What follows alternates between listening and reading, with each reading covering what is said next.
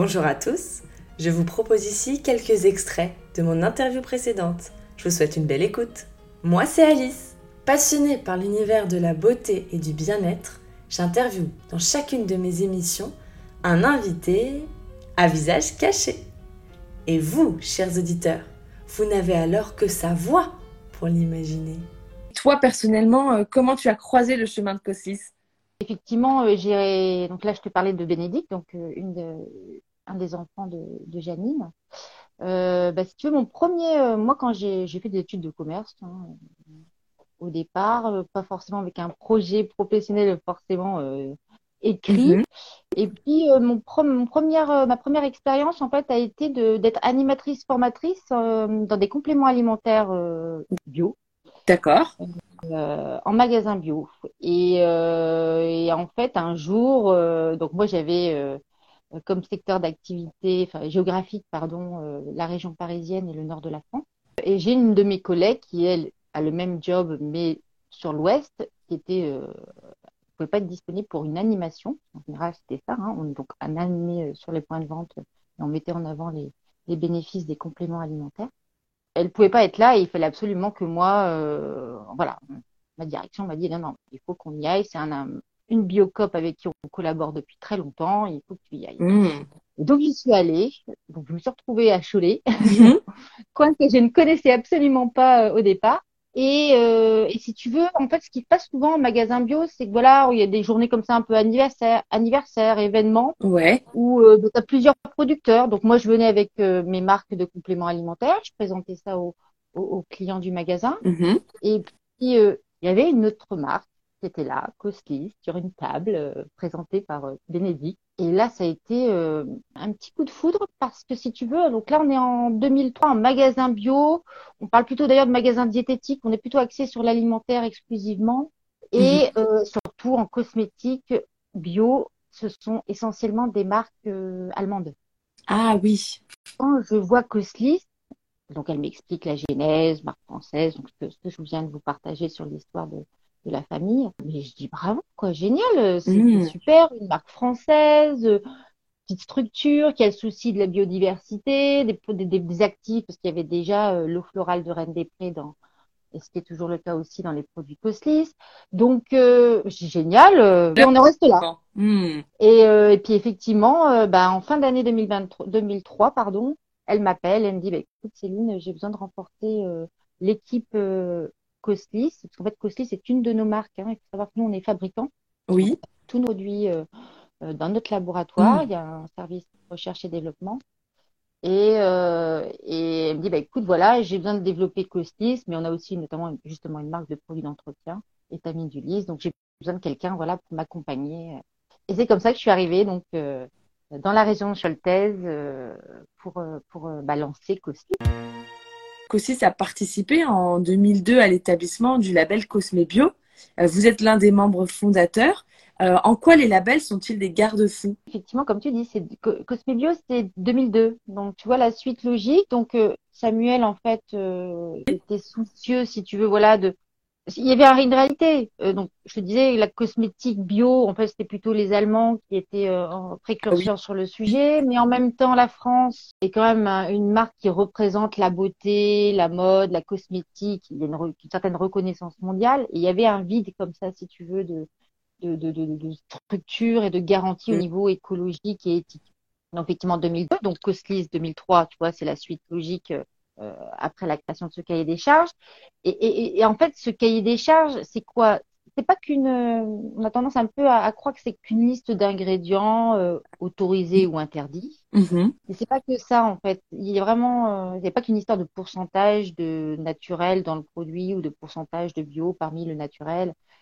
Ça, c'est un, un, point essentiel, important, bien sûr. Mais il y a aussi toute la dimension, en fait, si tu veux, éthique et de traçabilité. Cosmebio, en fait, donc c'est une association en fait de, de, professionnels qui regroupe les marques, les fabricants de produits, parce que les marques ne sont pas toujours fabricants de, leur, de leurs produits. Et eh oui, c'est vrai. Les, les transformateurs de matières premières. Quand on dit eau florale de Reine des Prés, euh, bah, il y a une transformation entre la cueillette de la plante, qui elle bah, doit être bio, ou en tout cas correspond à ce fameux cahier des charges, et puis comment on l'obtient souvent, dans les transformations de matières premières, euh, on peut avoir des process euh, très polluants euh, pour l'environnement, mais Mhm. aussi pas forcément sains pour, pour ceux qui vont faire ces process de transformation. Donc, Cosme Bio, les labels bio de manière générale sont des garants d'un ensemble de, de, de, de process, aussi bien du produit fini que d'éthique, euh, éthique également par rapport. Euh, alors, en cosmétique, ça a évolué euh, ces dernières années, mais c'est interdit au niveau européen. Mais par exemple, les tests sur animaux, quand je te parle de Ah oui. 2003, c'est encore autorisé. Et le cahier des charges permettait déjà de verrouiller, si tu veux ça. Non, pas de tests sur animaux sur le produit fini. Voilà, le cahier des charges, il est cette garantie globale en fait sur euh, tout un process pour obtenir un produit cosmétique, une transparence du coup pour le, le consommateur euh, parce que maintenant c'est courant de voir les pourcentages de produits naturels, même pour des produits pas certifiés. Pareil, ça c'est quelque chose aussi qui, qui s'est mis en place parce qu'il y avait des cahiers des charges qui l'imposaient et donc d'autres Mhm. entreprises ont souhaité faire pareil pour être plus, donner cette information de transparence.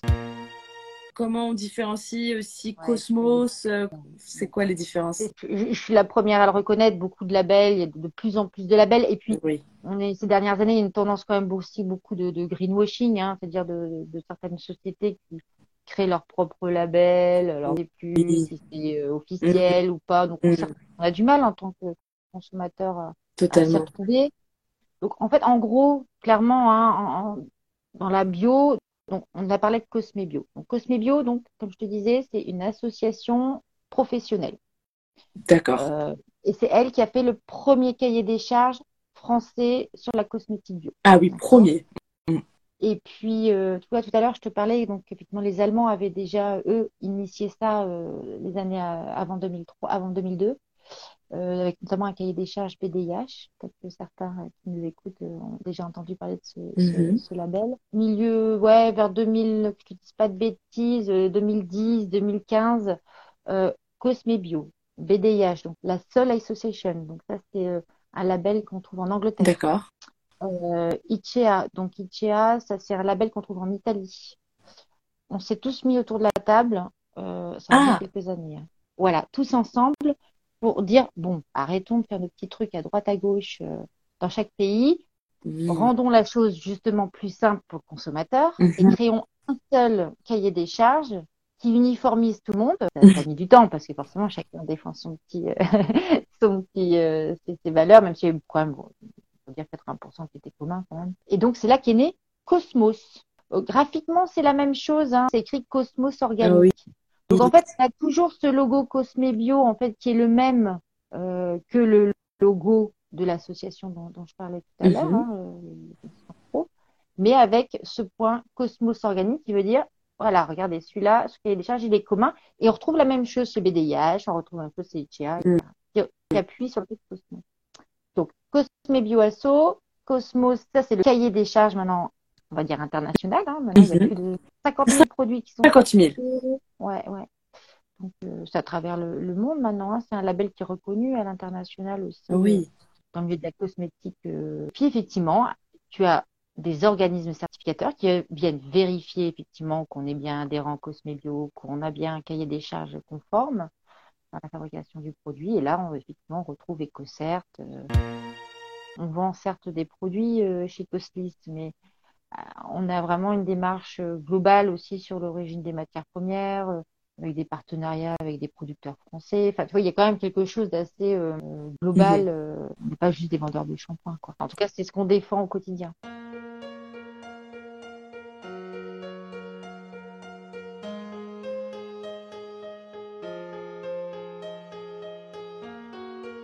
Voici beauté imaginée, deux voix et deux visages cachés.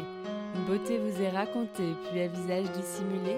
Sa beauté vous est dévoilée, photo postée, Instagrammée. Un indice révélé sur cet homme ou cette femme. Beauté imaginée, c'est mon compte Instagram, sans accent, un tiré.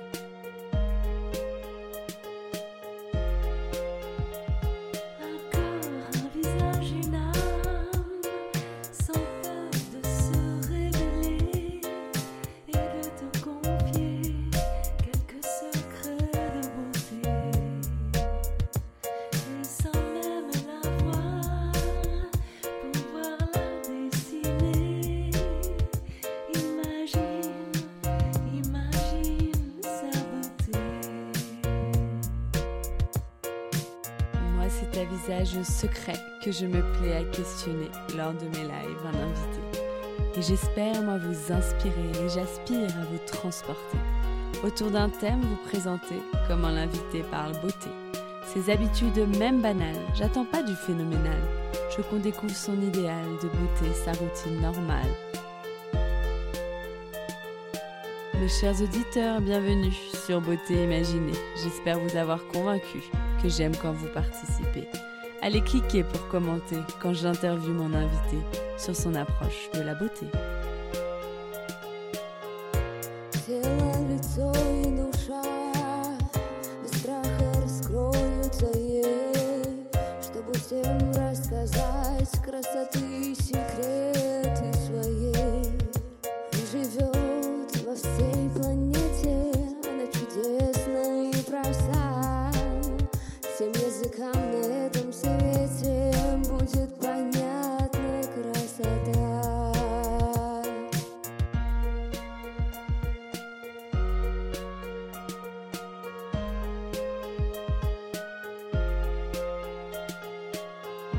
Ma rubrique préférée, c'est Les auditeurs t'imaginent.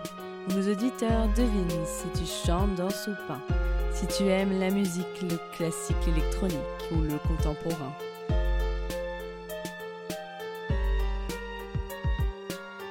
Mes auditeurs estiment si tu fais plus ou moins, que ton âge à ta voix et à ton expérience, à tes produits, tes choix, tes avis, tes exigences, partagés en transparence.